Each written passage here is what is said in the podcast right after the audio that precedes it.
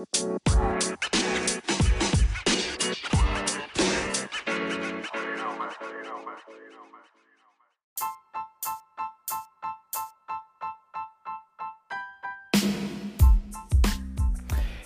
à tous et bienvenue dans ce nouveau podcast, épisode dédié à la guerre en Ukraine.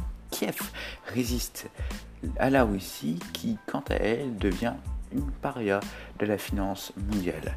Alors attention, je tiens à préciser que le podcast a été enregistré le 27 février, donc peut-être que certains éléments de l'actualité ont changé.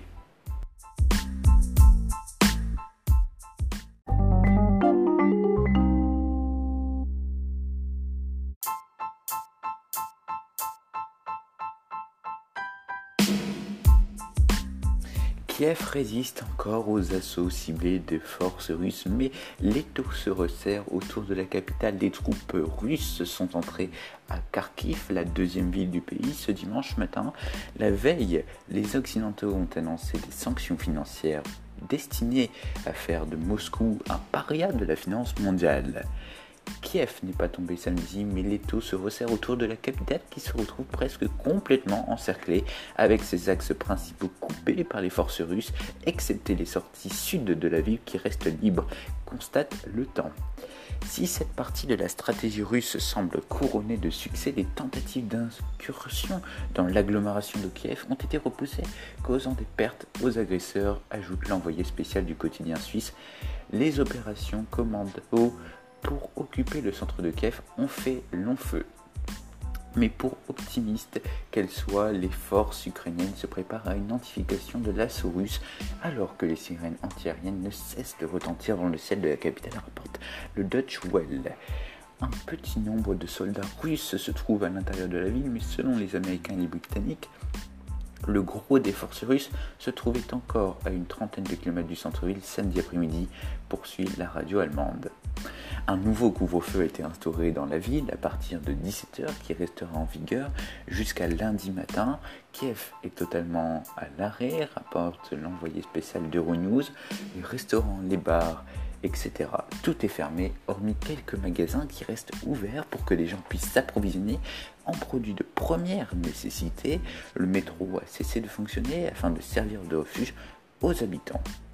L'armée russe décrite les Occidentaux comme frustrée par sa maigre progression trois jours après le lancement de l'invasion, a reçu samedi l'ordre d'élargir son offensive sur l'Ukraine dans toutes les directions, écrit le soir. Les forces russes sont pénétrées en profondeur depuis le nord, l'est et le sud, mais se heurtent à la résistance de l'armée ukrainienne et n'ont pour l'instant pris le contrôle total d'aucune ville ukrainienne, selon plusieurs sources occidentales, ajoute le quotidien bruxellois. Ce dimanche matin, on apprend que les troupes russes sont entrées à Kharkiv, la deuxième ville du pays, dans l'Est. Face à la menace d'une montée en puissance de l'assaut russe, les États-Unis et le Canada ont annoncé les sanctions financières les plus sévères à ce jour à l'égard de Moscou, affirme le Washington Post. Les Alliés ont déclaré qu'ils allaient bloquer l'accès de la Banque centrale russe à des centaines de milliards de dollars de réserves occidentales, une décision qui pourrait semer la panique dans le pays qui essaie de financer sa nouvelle guerre, précise le quotidien américain. Les Occidentaux vont également exclure, les banques russes de la plateforme interbancaire SWIFT, un réseau connectant les banques autour du monde, considéré comme la colonne vertébrale de la finance internationale, autant de mesures qui devraient faire de la Russie un paria de la finance et de l'économie mondiale, c'est félicité un responsable du gouvernement américain cité par le Financial Times. L'Allemagne était farouchement opposée à des sanctions impliquant SWIFT. Elle en a besoin pour acheter son énergie la Russie, mais n'a eu d'autre choix que de rentrer dans le rang face aux critiques unanimes dont elle a fait l'objet durant les dernières 24 heures.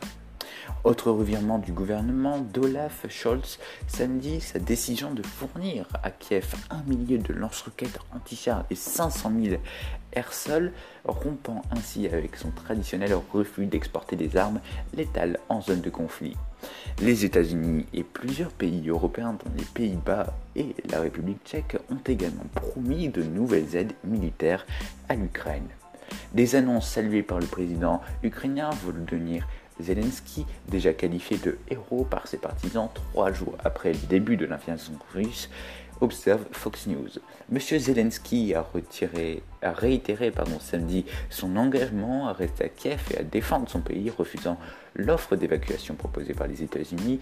Le combat a lieu ici, j'ai besoin de munitions, pas d'un billet d'avion, a-t-il lancé dans une vidéo postée sur Twitter.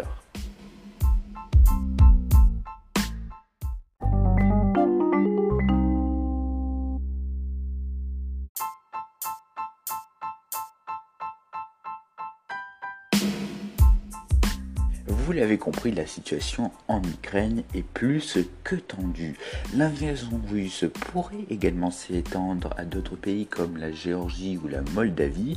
Cependant, il est très peu probable que l'armée russe vienne en Europe parce que il faut savoir que dans les pays baltiques se trouvent des bases de l'OTAN qui sont achalandées euh, en munitions et en hommes depuis quelques mois ce qui peut repousser donc l'envahisseur.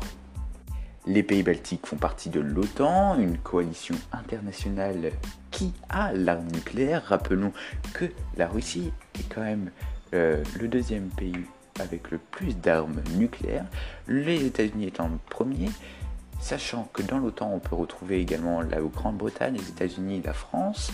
C'est pour cela que s'attaquer à l'OTAN directement peut être très dangereux et le ministre des Affaires étrangères, Gérard Darmanin, a bien sûr hum, ajouté dernièrement lors d'une interview à RTL que l'OTAN était une puissance euh, nucléaire et que, au cas où, bien sûr, en dernier recours, il n'hésiterait pas à s'en servir. On se retrouve samedi pour un podcast. Nous vous présenterons une association comme tous les mois. Allez, ciao